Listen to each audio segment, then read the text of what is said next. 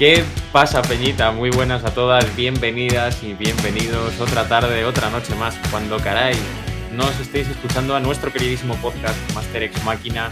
Y, y como no, para acompañarme en otra de estas tardes o noches, tengo a mi queridísimo compañero del alma, amigo, hermano, el broda, el que está a tomar por con mi colega Álvaro, tío, ¿cómo estás? El que te enfoca, el que te parte la boca.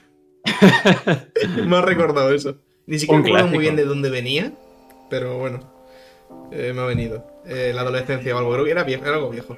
era pues, viejuno, sí. Bien, tío, no sé, a ver, la vida, con sus cosas. Ahí tenemos un TFM todavía que, que a ver si ya se ha acabado una maldita vez.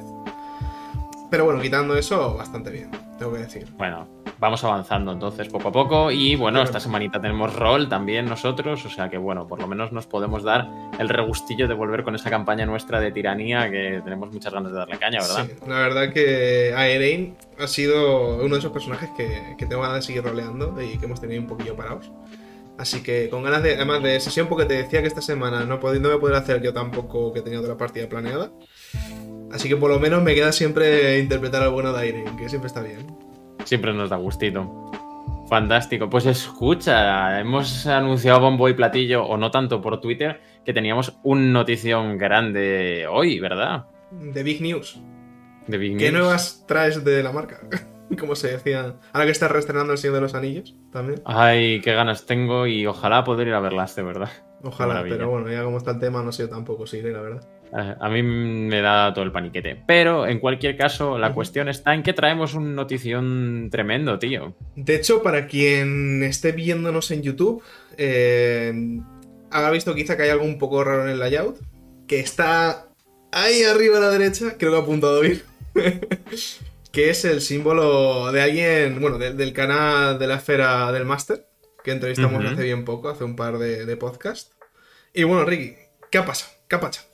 ¿Qué ha pasado? Pues que ha venido el señor Carlos a liarnos, básicamente. Ha llegado el otro día el señor Carlos y nos ha dicho, tíos, ¿por qué no aunamos proyectos? Esto va a molar un montón. Y le estuvimos dando unas cuantas vueltas y al final pensamos que era una idea fantástica. Entonces, ahora Carlos nos ha propuesto que Master X Máquinas sea, por así decirlo, la cara visible de ese server que se ha creado y esa comunidad de la esfera del máster Así que nosotros estamos encantadísimos ahora de colaborar dentro y como parte viva de, esa comunidad y darle difusión y, oye, intentar hacer que esto crezca un poco, ¿no?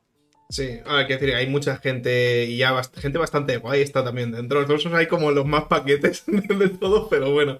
Pero, joder, sí, la verdad que está bien porque además eh, también nosotros teníamos un canal de Discord de Master Máquina que realmente lo usamos para grabar y que teníamos algunos amigos y tal, pero realmente no era algo que nos tomábamos demasiado en serio o a pecho ese canal, ¿no?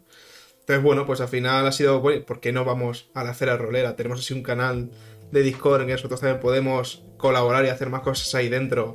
Damos visibilidad, nos dan visibilidad y a tope con todo. Y pues hemos dicho que sí.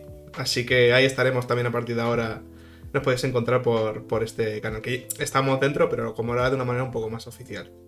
Efectivamente, y vamos, estamos encantadísimos, como decimos, y además, para toda la gente que no conozca el Discord, por favor, dejaremos el enlace aquí abajo para que os podáis unir cuando os apetezca. Hay buen rollete y de momento, pues bueno, Carlos va ahí organizando cosillas, tiene ganas de que se vayan haciendo partidas y demás, o sea que bueno, ya hay algunas cosas en marcha, así que os animamos a todas a que os unáis y por favor que nos contactéis ahora, pues como dice él, como cara visible de la, de la esfera del máster, para que, mm, bueno, nos propongáis colaboraciones, si queréis que vengamos a que veniros al podcast un día, entrevistaros, contarnos qué hacéis con vuestro proyecto, qué rollos va y demás, estáis más que invitadas absolutamente todas. Sí, o sea, de hecho, o sea, nosotros disfrutamos mucho venir aquí a dar la charla, como vamos a hacer hoy un poco, pero también las entrevistas se disfrutan mucho, así que encantadísimo de, traer a cualquiera que, tenga cualquier proyecto que venga a contarnos algo interesante. Y dicho esto, me estás diciendo que vamos a dar la chapa hoy. Hoy sí. Hoy se viene. chapa. Y hoy se viene, pero cuéntame, ¿qué es lo que tengo hoy para ti? ¿Qué, tenemos en el menú, pues, eh, viendo que se acerca el 4 de mayo, que en la comunidad de Star Wars es el May 4 que me ha mucha gracia, de verdad. A mí me pareció fantástico el día que me enteré. Sí, de hecho, yo creo que me lo dijiste tú la primera vez cuando me enteré cómo funcionaba eso. Fue como hace ya varios años que me lo dijiste tú.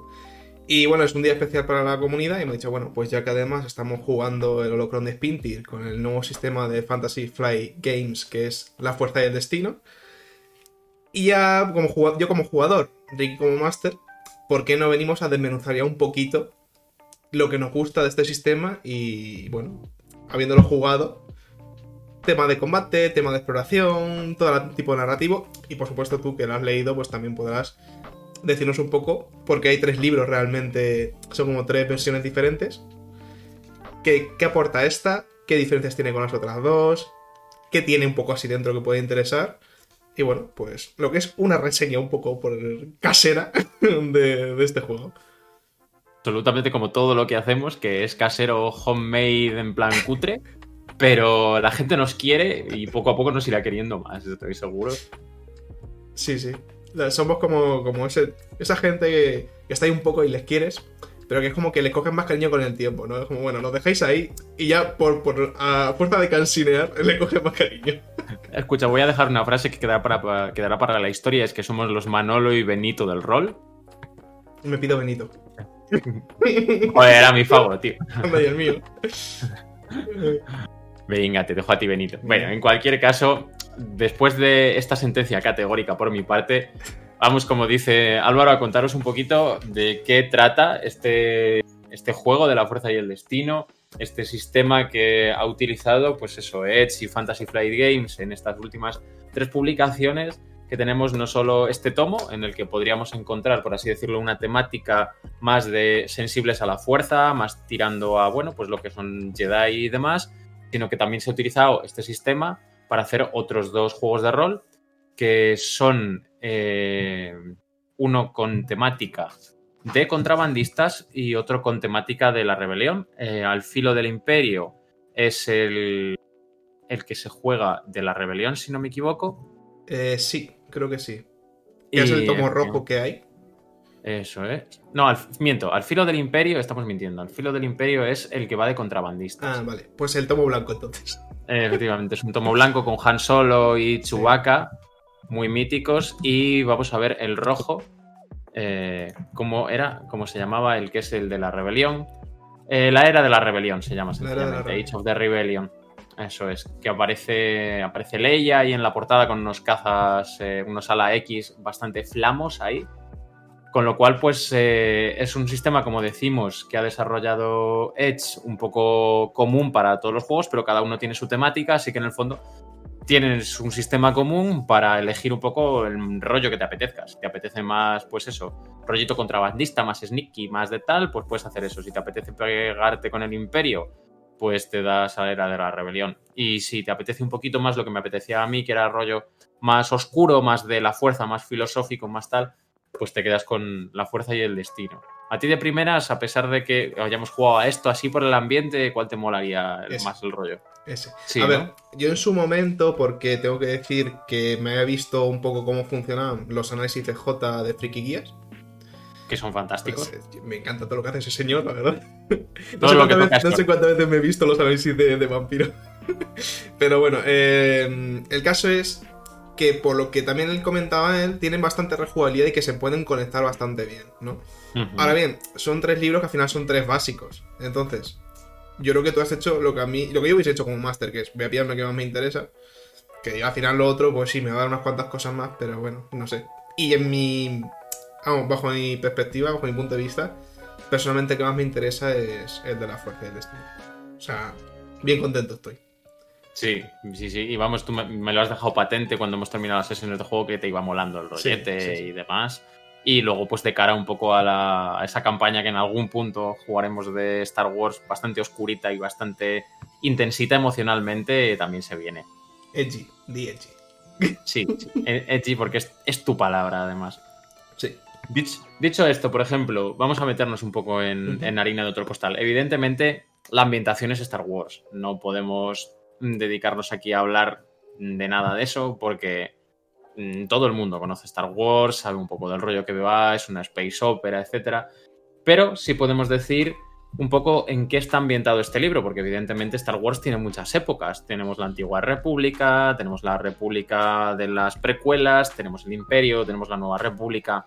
Bueno, hay un montón de opciones, por así decirlo, dentro de la línea temporal de Star Wars para jugarlo, ¿no? Entonces, en este libro lo que te ofrece, por así decirlo, de la ambientación es eh, la época imperial. Te ofrece un punto en el que la Orden 66 está relativamente reciente eh, y estás o en momento de el auge de la rebelión o jugándolo, bueno, pues un poco en esos términos, ¿no? Desde que comienza el imperio a expandirse a que ya la, la, rebelión está más establecida y ya pues ahí está la guerra civil galáctica y demás.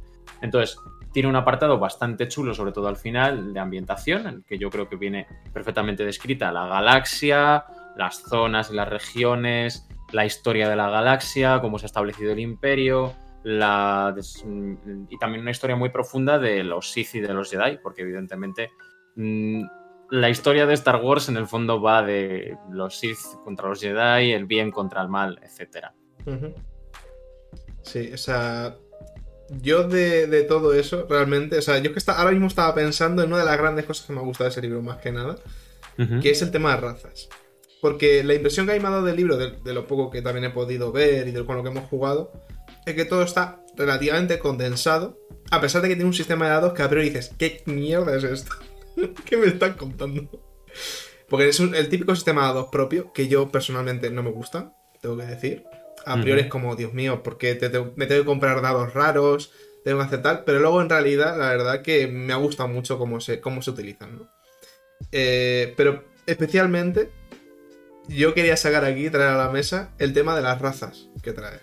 Porque quizá alguien que, sea muy muy fan de Star Wars quiera jugar con miles de razas, porque hay un montón, y el libro no trae muchas. ¿Cuántas había jugablemente, Ricky? Pues mira, jugables en, en este manual hay seis en total.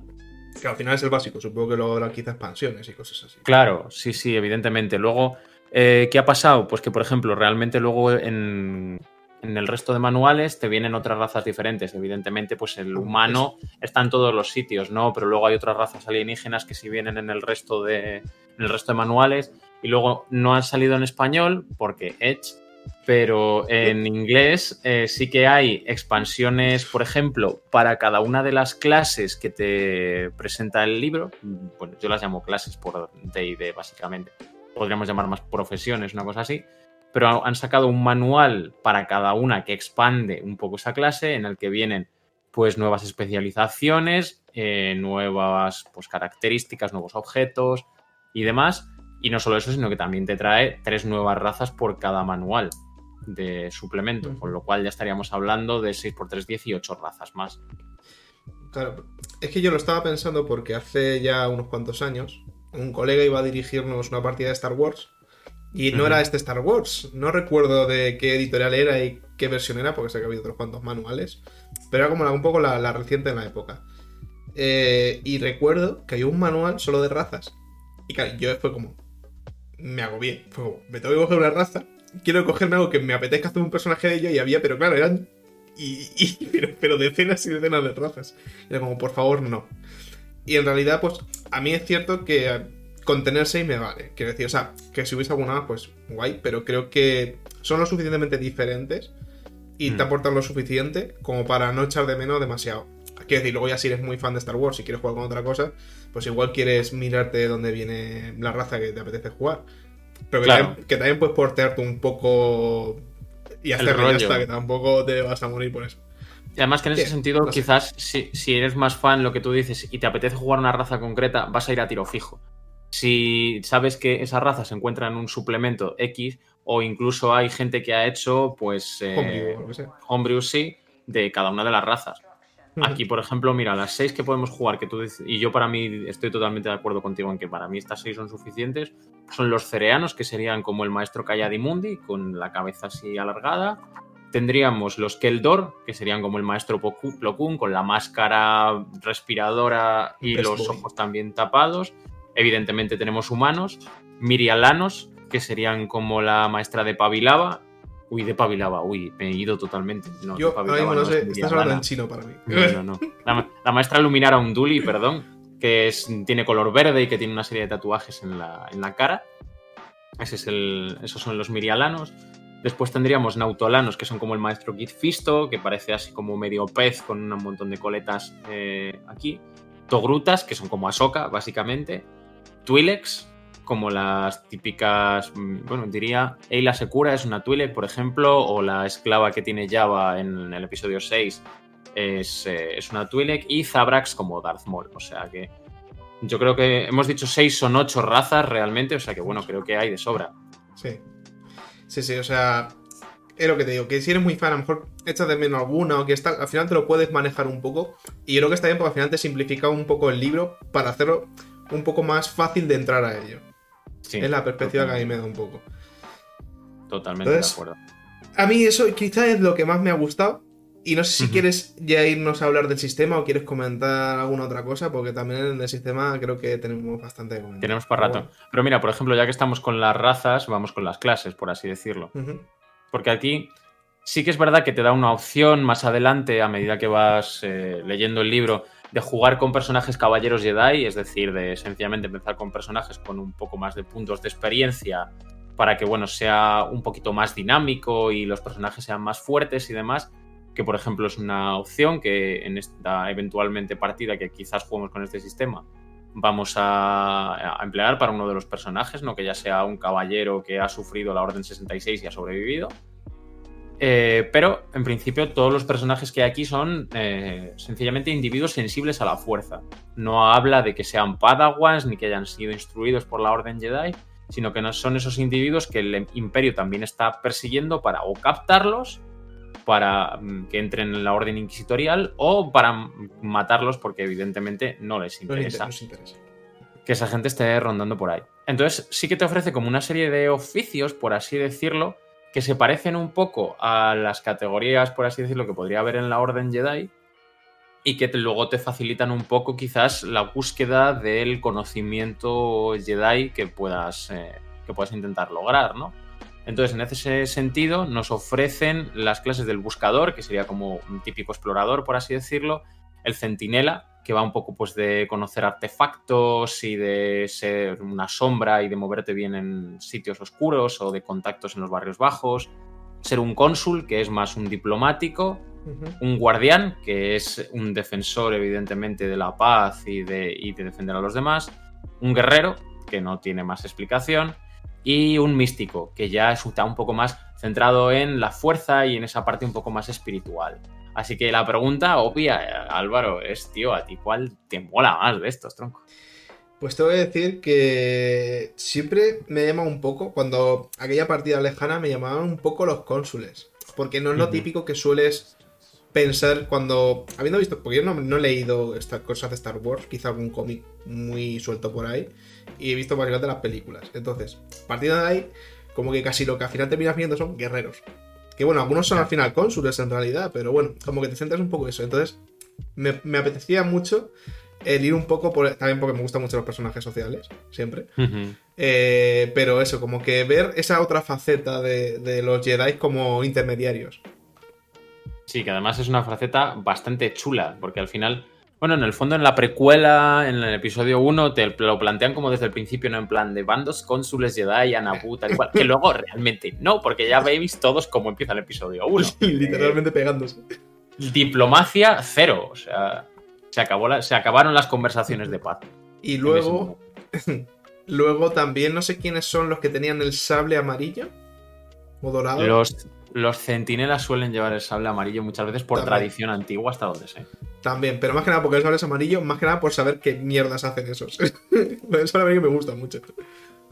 Pues mira, Raúl ahora que está haciendo el personaje para esa, campaña que tal, ha elegido un centinela, entonces está ahí mm, pensando en el personaje, no sé qué, o sea que estamos entretenidillos con ese rato. Pues bien, bien, que tienes en mi maestro. Va, a ser muy divertido cómo, cómo va a acabar esta historia. Y luego, pues dentro de estas clases, lo que decimos, tienen como, por así decirlo, tres especializaciones. Por ejemplo, el buscador tiene, si no me equivoco, cazador de bestias, explorador. Y eh, una de las formas de combate, que en este caso para el explorador es el Ataru, que es una forma de combate pues muy movida, como, el, como lucha el maestro Yoda, con muchos movimientos muy rápidos y que busca intentar abrumar al oponente, básicamente. Entonces, luego cada una va teniendo sus especializaciones, pero no tienes por qué realmente centrarte en una cosa mm, de, dentro de tu profesión y ni siquiera de tu profesión. Puedes incluso ser, por ejemplo, eso, un centinela y utilizar una forma de combate que no pertenezca a tu, a tu profesión, a pesar de un, pequeño coste extra en puntos de experiencia para comprar, por así decirlo, habilidades y demás, pero el sistema no te limita a soy un guerrero, tengo que seguir completamente por aquí, sino que puedo diversificar un poco. Que es más flexible, que no es muy rígido hacia el sistema, ¿no? Pues, Efectivamente. A ver, yo lo un poco en la tónica con todo el libro de ofrecerte como posibilidades. Hmm. Que es que no sé, sobre todo en el tema ya del propio juego, ¿no? El tema de cómo se llevan, por ejemplo, los combates y tal. Da un poco esa impresión de, flexibilidad y de un poco narrativa, no vamos a hacer tampoco un sistema ultra pesado y súper rígido. Eh, en general es un poco la idea que yo me he llevado habiendo jugado que han sido tres partidas y un poco lo que hemos ido hablando y mirando un, un pelín el manual, el manual. A mí la idea que me da es que creo que está un poco representado en todo, en todo lo que trae. Yo creo que sí. Sobre todo porque, mira, como decías, de irnos pensando también en, hablar del sistema de dados como tal, que es lo más gordo y lo más diferente, quizás podemos ir un poco en esa dirección, ¿no? Porque al final el sistema de dados es muy narrativo, es muy diferente, como dices tú. Este sistema de dados funciona con siete dados diferentes en total, tres dados que son, por así decirlo, beneficiosos o positivos y tres dados negativos, tres tipos de dados negativos y luego uno que son los dados de la fuerza, ¿no? Entonces, los dados positivos, por así decirlo, o que te ofrecen eh, capacidad para vencer el obstáculo que estés intentando evitar o estés intentando superar, son dados de capacidad, que son dados de 8 de color verde, dados de pericia, que son dados amarillos de 12 caras, y dados de beneficio, que son dados azules de 6. Entonces, ¿cómo funciona esto? Pues estos dados, cada uno en sus distintas caras, pueden o no traer nada, o traer un símbolo de lo que se llama éxito, un símbolo de, o un símbolo de lo que se llama ventaja e incluso un triunfo que aquí sería como el crítico, ¿no? Entonces, eso luego se lanza una serie de dados que va determinado en función de tus características y tus habilidades de distintos colores. Por ejemplo, si yo en agilidad tengo un 2, pongamos, y dentro de agilidad hay algo que es destreza de manos, que bueno, hablo de memoria, que creo que no existe, pero bueno, tengamos, imaginemos que existe destreza de manos y tengo un 1, entonces cojo los dos dados en una de las dos y los pongo de color amarillo y pongo otro de color verde, porque en el otro tengo un punto. Entonces, en ese caso, tendríamos esa reserva de dados de dos dados amarillos y uno verde, y la lanzaríamos junto con los dados negativos que en este caso son dados de dificultad, que son dados violetas de 8 caras, dados de desafío, que son dados rojos de, de 12 caras, y dados de complicación, que son negros de 6. Y en estos vendrían los símbolos, pero contrarios, es decir, tendríamos eh, de fracasos, desventajas y pifias. Entonces, en función de la dificultad de la tirada, se añadirían también un número de dados de estos de complicaciones, lo lanzaríamos todo a la vez, y entonces los éxitos y los fallos se anulan, las ventajas y las desventajas se anulan, los triunfos y las, pifias se anulan también. Y entonces con eso tendría, habríamos tirado a lo mejor una cantidad y una friolera de, bueno, pongamos 5, 6, 7 dados. Y entonces el resultado global es lo que va a ocurrir, ¿no? Es decir, tenemos un montón de opciones porque podemos haber pasado la tirada pero con desventajas, es decir, crear una pequeña situación negativa o al revés, no pasar la tirada, pero haber creado algo a nuestro favor.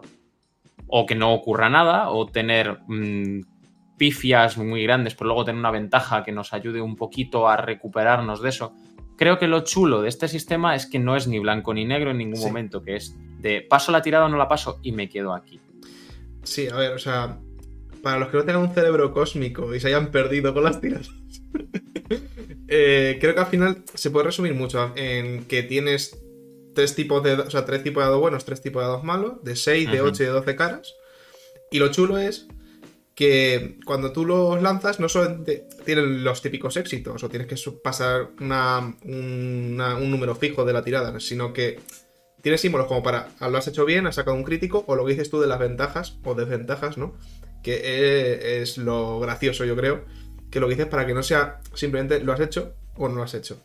En términos de juego, pensando un poco en nuestra partida, cuando por ejemplo estamos en un combate y uno de los compañeros disparó pero no tuvo éxito, no logró darle al enemigo, sí que sacó alguna ventaja, lo que eso significó que a pesar de haber fallado, le hizo, digamos, maniobra de tal manera que se quedó un poquito expuesto para que otro compañero quizá pudiese darle más fácilmente en, su propio turno. ¿no? Entonces, al final es eso, lo que tú dices, no es blanco ni negro, sino que te permite meter de una forma un poco esas cosas narrativas que te gusta meter en, en combate, que no es simplemente pego, hago 20.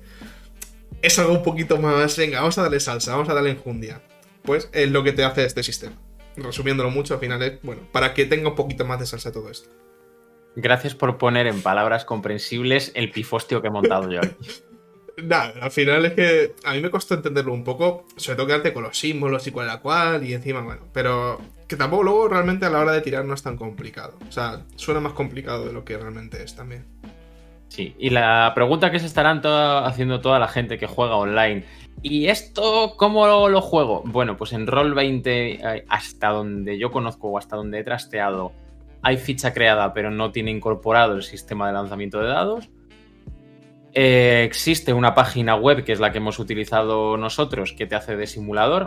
También existe una aplicación oficial de los dados de Star Wars para el teléfono móvil, lo que pasa que es de pago.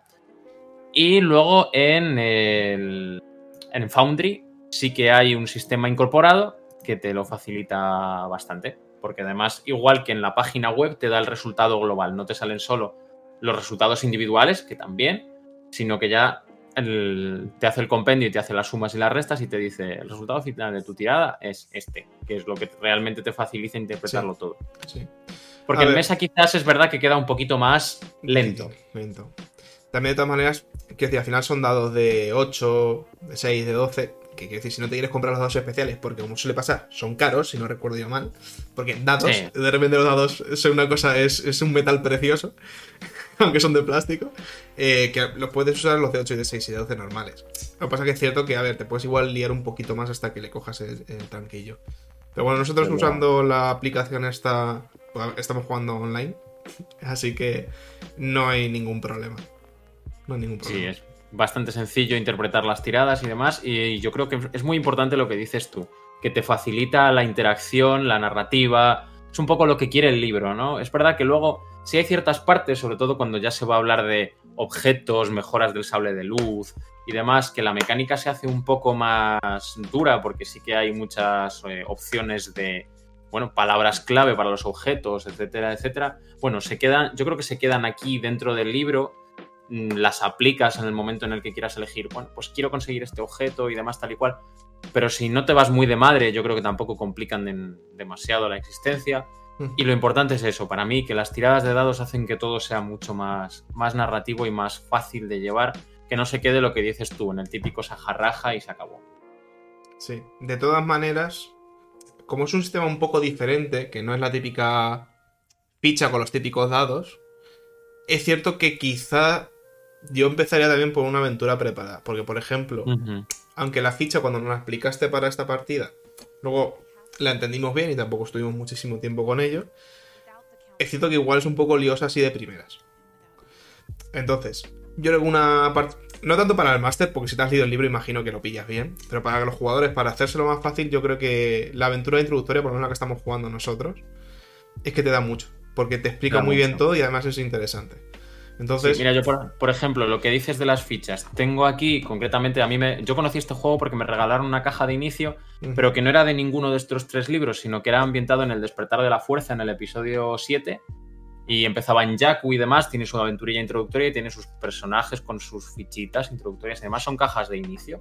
Entonces, las fichas están organizadas de esta forma te viene un poco la explicación en los laterales de los poderes y de cómo funciona un poco cada cosa.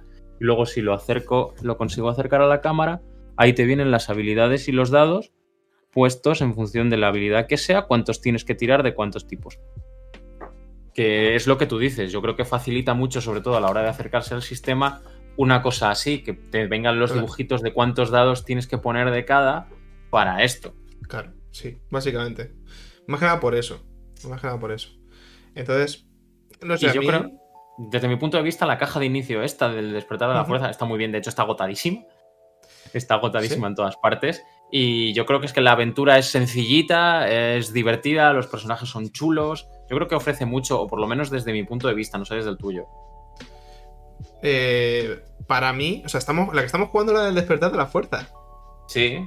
Uy, no, la del despertar de la fuerza, he dicho el despertar de la fuerza. sí, he dicho. Vale, vale, vale. Me, he liado. La fuerza y el destino, ¿no? Claro, digo, esa, esa es en Yaku, ¿no? O sea, esa no. Claro, claro. vale, vale. Eh, no, la que estamos jugando nosotros, que la hemos llamado como el, el holocron de Spintir, pero que no se llama el holocron de Spintir en la queja de inicio. Eh, sí, o sea, yo creo que es sencillita en cuanto a que te marca muy bien. Son las fichas, no sé si serán más que te vienen en, la, en el despertar de la fuerza. Creo que son un poquito más cortas, ¿no? Porque las que tenemos nosotros te viene muy bien, en plan, de la página 1 a 3 puedes ver hasta que llegue un momento en que Master te lo indique. Y por ejemplo, a partir de ese momento, que a nosotros nos sucedió, creo que al final de la segunda partida, eh, desbloqueamos los poderes de la fuerza, porque todavía no, no, los conocíamos muy bien, ¿no? Y en ese momento, pues, nuestra ficha cambia un poco y también nos mete los dados de la fuerza que no nos hemos explicado, y es un buen momento. Pero te va dando como la información única que necesitas para ese momento de la partida. Y luego te desbloquea algo más, pues te lo vuelvo a poner con esa información extra, para que lo tengas todo muy claro y no te líes en ningún momento. Entonces, muy clara la caja. Sí, más que nada para no tener información inútil en la RAM que todavía no vayas a utilizar, ir presentándote las mecánicas poco a poco. Creo que es, es una cosa súper necesaria en una caja de inicio, sobre todo en un juego tan diferente como puede ser este, y creo que lo hace muy bien es que no sé, porque yo de caja de inicio no he jugado prácticamente nada. Lo único que tengo es la de Cyberpunk Red. Y creo que está, está bien en general, pero es cierto que habiendo visto algunas aventuras sueltas de, diferentes sistemas, al final no son cajas de inicio, ¿no? Pero me da la impresión de que para jugadores novatos muchas veces no están especialmente pensadas, desde luego. Sí, muchas veces. A ver, no son cajas de inicio, no tienen por qué. Pero no sé, estoy pensando, es que estoy pensando, por ejemplo, en Vampiro 20, que la única partida en español que hay para poder comprar es polvo al polvo. Y no sé si yo para novatos, para explicarle todo a los novatos, me parece que no es. Y es lo único que hay, quiero decir. O sea, es que no puedes decir, oye, y si quiero presentarles, pues te toca currártelo. Entonces, Star Wars aquí dice, oye, toma, no te mueras en el intento, toma esta caja de inicio y mete a tus amigos en esta mierda y luego comprame muchos dados. Sí. Luego compraros todos una caja de dados súper cara, pero que los tengáis todos súper bonitos de colorinchis y muy divertidos. Sí, les encanta. Ya sabes, vendernos dados. Pero en fin, los dados de la fuerza que comentabas, una cosa súper interesante de este sistema y es sencillamente un dado de 12 caras que viene con o caras en blanco o con puntos blancos o puntos negros. Eso sencillamente lo que va a determinar son puntos de la fuerza de tanto del lado luminoso como del lado oscuro. Se, puede se utiliza este dado concretamente para dos cosas. El primero y el más obvio, utilizar los poderes de la fuerza. Sencillamente, un personaje en función de su conexión con la fuerza va a tirar más o menos dados de estos, lo cual si tienes una conexión muy bajita, como por ejemplo son vuestros personajes que están apenas empezando, tienes un único dado. Tú lo lanzas y entonces te van a salir puntos de la luz, puntos del lado oscuro o ninguno. Esto determina un poco mm, si eres capaz de utilizar esos poderes de la fuerza, ¿no? Y si mm, la fuerza está abierta a ti o no. ¿Qué pasa? Que evidentemente si eres un personaje aliado con el lado luminoso, tienes que utilizar puntos del lado luminoso. Pero ¿qué pasa si salen puntos del lado oscuro? Claro, si, no sale nada, que no te ha salido el poder. Pero lo gracioso es cuando te salen los puntos del lado oscuro, porque tú puedes usarlo pero significa que si lo usas, estás yéndote un poquito eh, tirando para el lado oscuro. Entonces ahí mete un poco la filosofía del bien contra el mal y de la moralidad para que el personaje no sea una cosa eh, que no pueda moverse, digamos, moralmente con un sistema, porque luego, claro, luego narrativamente lo que tú quieras, ¿no? Pero también tienes un sistema que te dice, oye, igual estás tendiendo más a este lado, ¿no? Y te ponen la cosa, el debacle que yo creo que es interesante, ¿no? Que hay veces que para hacer algo bueno a lo mejor tienes que usar porque no tiene que dar otra en la tirada punto del lado oscuro. Entonces, no sé, te da como una capita más, que yo creo que es ahí hilar fino y está, está chulo. Sí, que además, oye, te puede dar situaciones muy diferentes, porque mm, cualquier poder utilizado con la mejor intención puede ser, mm, no sé, tergiversado de alguna forma. Es decir, puedes intentar estar salvando a alguien, pero que de repente se te chine la cabeza y entonces en vez de sencillamente apartar a la gente o apartar a tus enemigos o lo que sea, directamente los lanzas por un abismo para abajo a que se maten. ¿no? Siempre te da mucha situación de role-playing y demás para ver un poco cómo funciona esto, cómo es tener un poder tan interesante como es la fuerza, y luego que además eso encaja en un sistema de moralidad que aquí tiene, que es que cuantos más puntos del lado oscuro utilices en una, a lo largo de una partida, luego eso te va a, se te va a reflejar en que se te van a ir reduciendo puntos de la moralidad que va de 0 a 100 y cuanto más bajos estén, más hacia el lado oscuro vas a tender. Entonces, lo que dices, no solo en narrativa, sino que en mecánica también nos ofrece esa oportunidad. Sí, ahí tienes la tentación un poco de que el lado oscuro siempre te esté susurrando, usa mi poder. Y es magnífico. es magnífico porque da muchas situaciones muy chulas, yo creo. Pero además no solo eso, no solo podemos utilizar este dado para eso, sino que además hay, yo creo que la parte que más me gusta quizás de todo el sistema es la parte de los puntos del destino y la reserva de destino.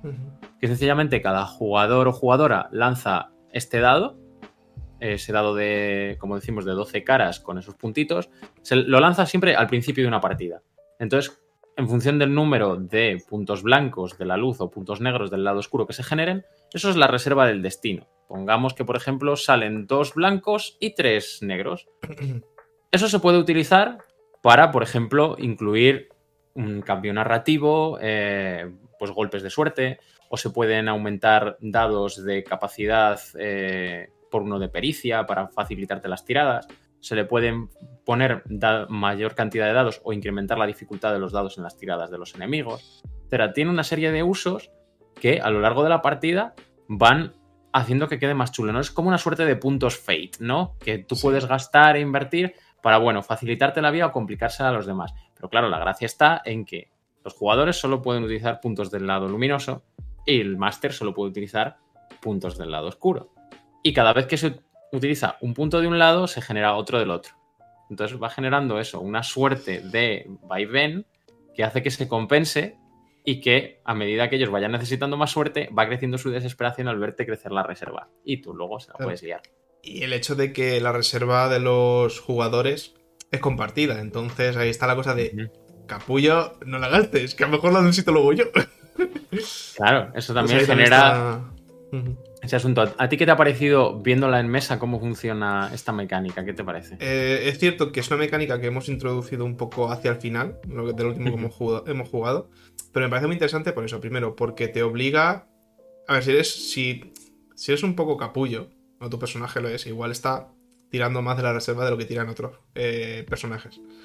Entonces, tiene la cosa de que al final estás ahí un poco tirando tú de tu reserva, pero a la vez puede ser muy bueno intentar que, que tus compañeros sean los que la usen o dejarlo para momentos muy, bueno, especiales.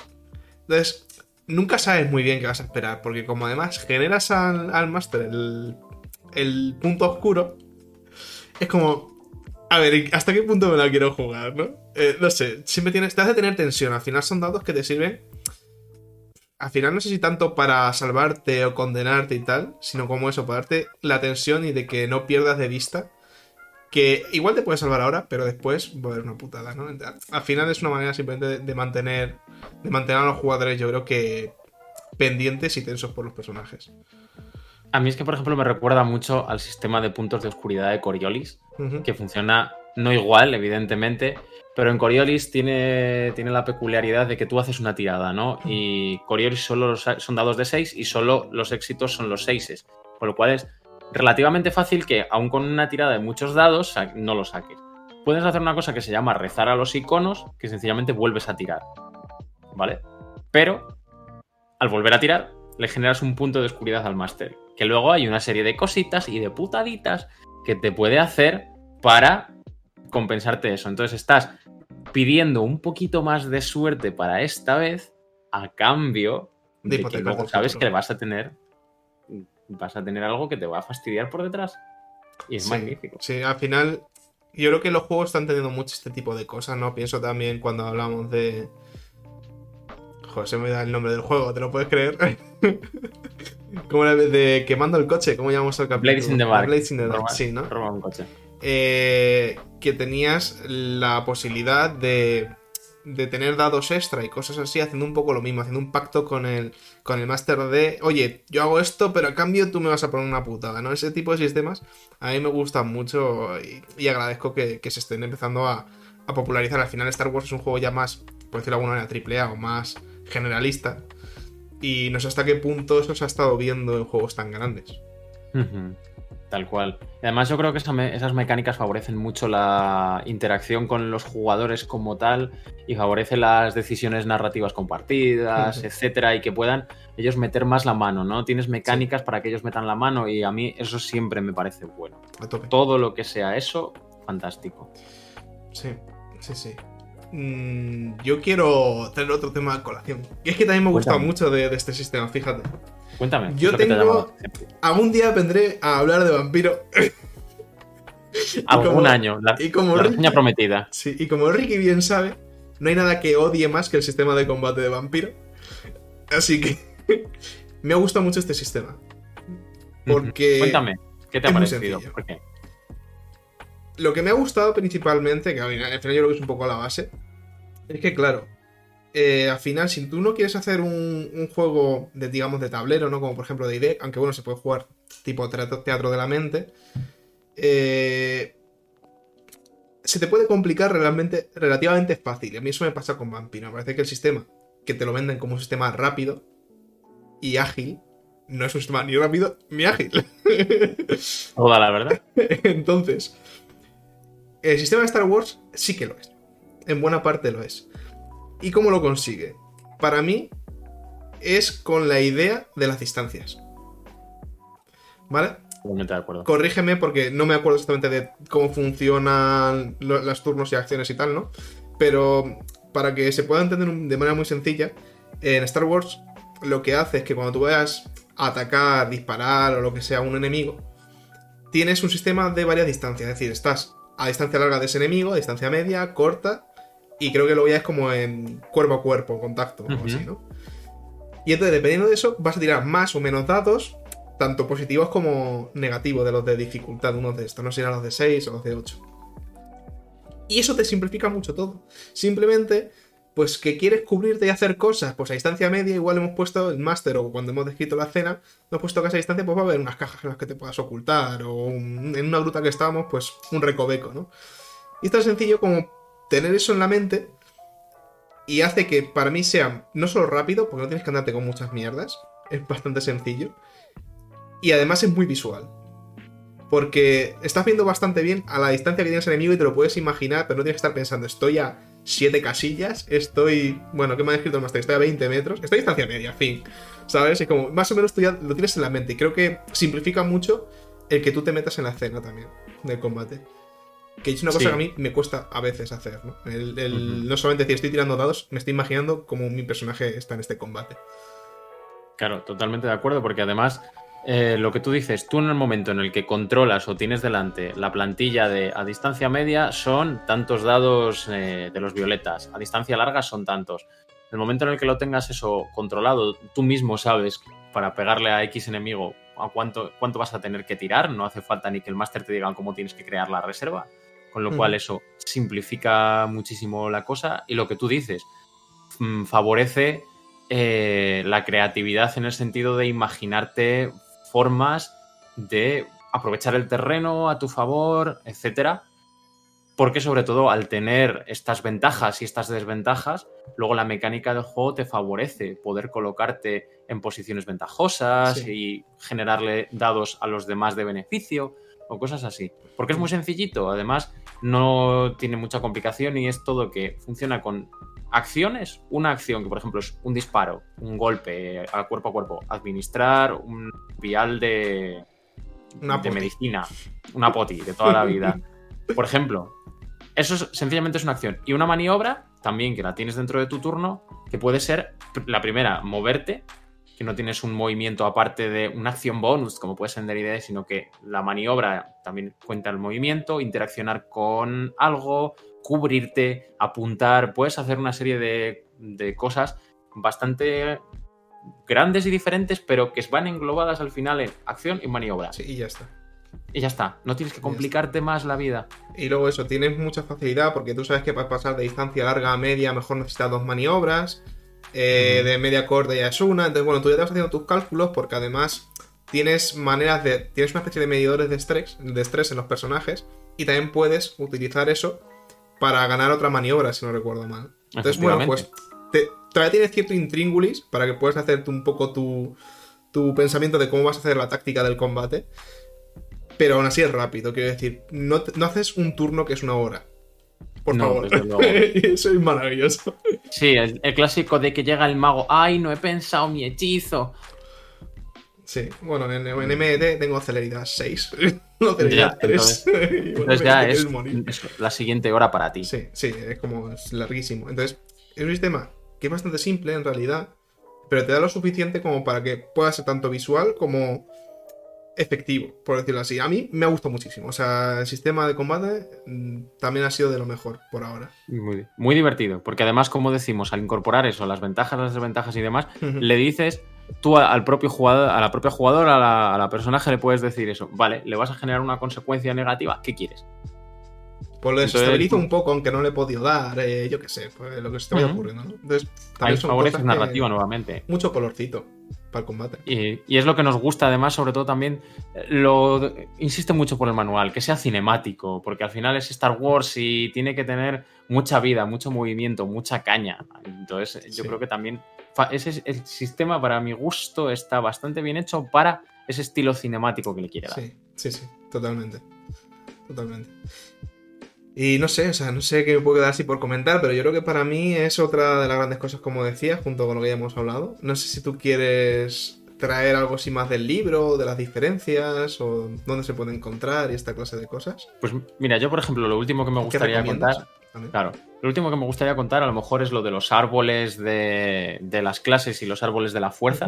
Que evidentemente, pues bueno, poderes de la fuerza, todos los conocemos. Existe el mover los objetos, retener, mejorar tus capacidades físicas, eh, influencia, sentir, puedes hacer muchas cosas, ¿no?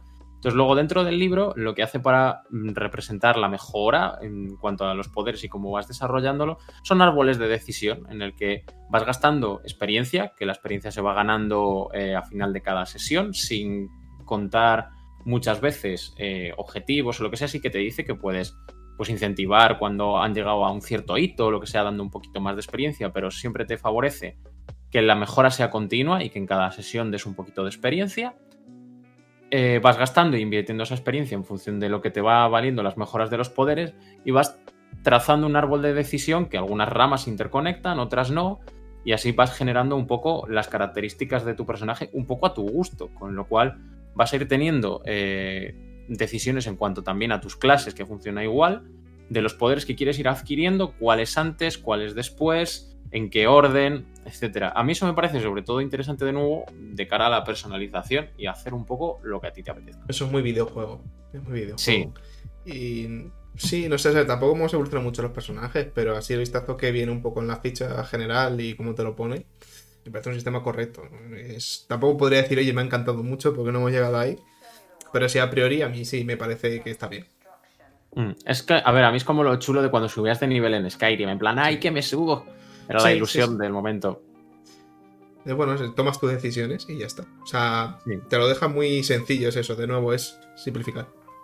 Simplificar. Y nos encanta y simplificación siempre a tope. Con lo cual, ya te digo, a mí me ha parecido fantástico y de hecho es un sistema que quiero todavía ahondar en él y quiero seguir jugando con él, tengo muchas ganas. Es verdad que, por ejemplo, la referencia clara que tengo de comparativa, pero bueno, porque todo el mundo la tiene ahora, son las partidas de Star Wars de Master Pifias, que lo está haciendo con Fate, que también creo que es un sistema que le pega mucho porque también es muy peliculero, muy sencillo, con el toque también muy lento que le quiere dar él, creo que el sistema también le pega mucho. Pero bueno, yo desde luego que quisiera también probar cómo se porta este señor de aquí, de la fuerza y el destino, para partidas de ese estilo, porque creo que con los detalles que hemos comentado del sistema y demás, nos lo va a facilitar bastante, no sé. O sea, ya te digo, yo de momento ha sido un juego que, no esperaba demasiado. Porque es cierto que me pasa mucho con los juegos de rol que se basan en el Señor de los Anillos o Star Wars, esta clase de cosas. Me da la impresión de que, quizá porque desde el mundo de los videojuegos pasa bastante en general que con las franquicias conocidas, esta de películas y cosas así, no suelen hacer grandes juegos, no suelen. Eh, entonces me da un poco esa impresión de, bueno, pues yo que se han sacado el libro de rol para que se lo pille la gente porque va a volar porque es Star Wars, pero tampoco sabéis si va a ser bueno o malo. Y en realidad, visto lo visto, eh, me gusta mucho. Fantástico, tío. Mira qué alegría me das que me llevo yo esta noche de poder decir eso. Porque tenemos un gran máster. Por favor, no sé quién será. Date, date XP luego. Llamadle que me enseñe a dirigir, por favor. que me va haciendo falta. Pues ya te digo, yo por lo pronto estoy muy contento con el sistema y para mí la conclusión es que si os apetece un sistema peliculerillo, tiene bastantes hojas, es verdad, es un libro que al final suma un tomo de 400 páginas, pero está todo muy claro, muy explicado. Cuando habla de, las, de la parte de naves, cuando habla de los objetos y demás, viene con bastante texto de ambientación, con lo cual creo que se puede aprender mucho para luego a la hora de hacerlo todo narrativo y demás, creo que te puede enseñar un montonazo. O sea que como compra para, aunque sea solo meterte en la ambientación, creo que ya de por sí cumple y es fantástico. Desde luego. Desde luego hay ofertillas por ahí, yo lo encontré en una oferta que me, creo que me valió como la mitad, una cosa así. Entonces, vamos, me parece que, que, lo que valió, desde luego, está bastante rentado. No soy ultra pro Amazon pillar todo por ahí, siempre es como, oye, teniendo tiendas siempre físicas o online aquí, prefiero comprarlo ahí. Pero debo decir que este juego sí que ha, habido, por lo que sea, bastantes ofertas en Amazon así interesantes. Sobre todo, es cierto que mucho de la caja esa de séptima, de la séptima película, la he visto un par de veces, me la he cruzado. Pero bueno, que a ver, si está ese precio en Amazon, pues mira, mm, yo lo pillaría la verdad. Sí. Pero bueno, que si por lo que sea ya no aparece más, eh, siempre quedan las tiendas físicas y merece mucho la pena. Merece mucho la Totalmente. Merece la pena. Que lo que decimos, que tu rollo es más llevar rebeldes y luchar contra el imperio a capa y espada, vete a por lo otro. O que te apetece llevar eso, contrabandistas y te apetece ser un Han solo de la vida y pegarte contra Java el Hat y tener ahí una discusión muy graciosa en ese idioma tan raro que habla este señor, vete al filo del imperio coge la temática que te mola. Sí, de hecho, hasta donde había visto también, creo que hay bastantes, relativamente, porque creo que es un juego que no tiene demasiado tiempo, bastantes campañitas. Sí. Bastante. No sé si en español hay muchas traducidas. Eso es cierto, nada, ¿no? Nuevamente Edge, amigo, haciendo lo, de siempre.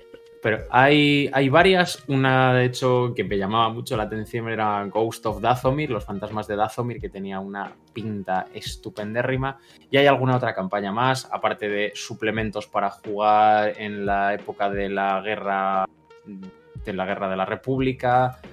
Eh, de también suplementos para expandir eh, la guerra civil. Bueno, hay un montón de suplementos en inglés que la verdad es que están bastante chulos por el ojo que he podido así mirar. Así que por favor, Edge, si algún día os diera el venazo sacar esas cosas, que son una maravilla y son una gloria, por favor. Sí, pero, pero antes, por favor, la campaña del terror en el Orient Express. Horror en el Orient Express de Cthulhu, por favor. La necesito. ¿Serán nuestras plegarias escuchadas? Probablemente no. Ahora que lo pienso, no sepa que quiero otra campaña más de Cthulhu que no me diría. Pero sí. Eh, de todas maneras, si no hay ningún problema con el inglés, pues siempre se pueden pillar y, ya está. O sea, Efectivamente. que hay material, aunque no esté traducido. Bueno, pues entonces, ahora te pregunto yo a ti, después de toda esta chapa enorme que os he soltado de 50 minutos, mm, ¿cuál es tu sum up para toda la gente que nos esté escuchando, que esté planteándose si cogerse este sistema o no, si va a ser lo suyo, si no? Primero, si no te gusta Star Wars, no, no lo compres, es broma. No, si no te gusta Star Wars, aún así, si, aunque por la ambientación no te llama demasiado, aún así, joder, si te sobra la pasta, porque te puedes pillar muchas otras cosas. Creo que el sistema es lo suficientemente bueno como para echarle un vistazo. Y si te gusta Star Wars, no sé por qué no lo tienes. es el resumen. Sí, sobre todo si te gusta eso, como hemos venido diciendo, es un sistema bastante flexible, intenta ya meter cositas más un poco indies, que tampoco es que esto sea aquí la cosa más indie del mundo, desde luego. Pero bueno, creo que no es un sistema especialmente duro o, bueno, un poco como esos sistemas tan complejos que a veces, yo que sé, no vamos mismamente al, meme de, de. ¿Cómo se llama? Se me ha ido. De Pathfinder. De Pathfinder, no, esto no es Pathfinder, ¿vale? Entonces, si te gusta, es un sistema que pueda ser bastante ágil y flexible. Te mola sobre todo el rollo Star Wars y tal, échale un vistazo porque te va a gustar mucho, seguramente. Totalmente. No es un sistema tan sencillo como Fate, pero yo me quedaría en un sistema intermedio, un sistema de una dificultad y complejidad similar a DD, un punto más baja quizás. Sí, yo diría que incluso un poquito más sencillo. Mm, totalmente de acuerdo. Y no necesitas tres libros. No. Si, te apetece eso, una ambientación concreta y un rollo concreto, vete a por lo que te mole y el sistema va a ser lo mismo. Sí, sí. Pero eso, como producto y como línea de Star Wars en rol, yo a mí, como digo, me, ha roto un poco los esquemas, porque me gusta bastante, bastante, bastante. Mira, lo que carita de felicidad, gente que está escuchando el podcast, que no está en YouTube, eh, Ricky estaba poniendo carita de felicidad oyendo esto. Hombre, es que al final ha sido como romperte una barrera, ¿no? Entonces venías con las expectativas bajas con el sistema y las hemos subido bastante. Aparte a mí Star Wars como que me ha gustado mucho de toda la vida, pero por alguna razón me echaba mucho para atrás en general jugar a Star Wars. En, rol no me llamaba, no me llamaba. La verdad. Y, ahora, y ahora nos morimos de ganas. Sí, es como, joder, está bien, me ha gustado. Está guay. Lo compramos. Lo recomendamos con el sello que no tenemos de recomendar. Algún día haremos un sello con nuestras caras, lo prometemos. Sí, algún día. Para la segunda season en algún momento. No, quizás. Y no sé tú, Ricky, pero yo creo que ya que todavía no hemos llegado a la hora, es un buen momento para, para evitar alargarnos más. Pues sí, me parece fantástico, tío. Así que nada, Muchas gracias a toda la gente que nos habéis escuchado. Esperamos que os haya sido útil, a pesar de que no nos hayamos metido tampoco en profundidad. Pero bueno, que a lo mejor nuestra opinión os resulte útil. Así que yo por mi parte encantadísimo de haberos contado esto. Tenéis partidas en nuestro canal. De momento llevamos tres sesiones del Holocron de Sprint y nos falta una cuarta que vendrá probablemente pronto. Así que mm, echarle un vistazo si queréis ver el sistema en acción. Sí, la verdad que todas las que hayan llegado al final, eh, os agradecemos que aguantéis hasta aquí con nosotros. y hoy, hoy no voy a despedir con ni hasta la semana que viene, porque recordemos que el día 4 es el día especial de Star Wars. Así que siempre recordad que la fuerza os acompañe. Adiós.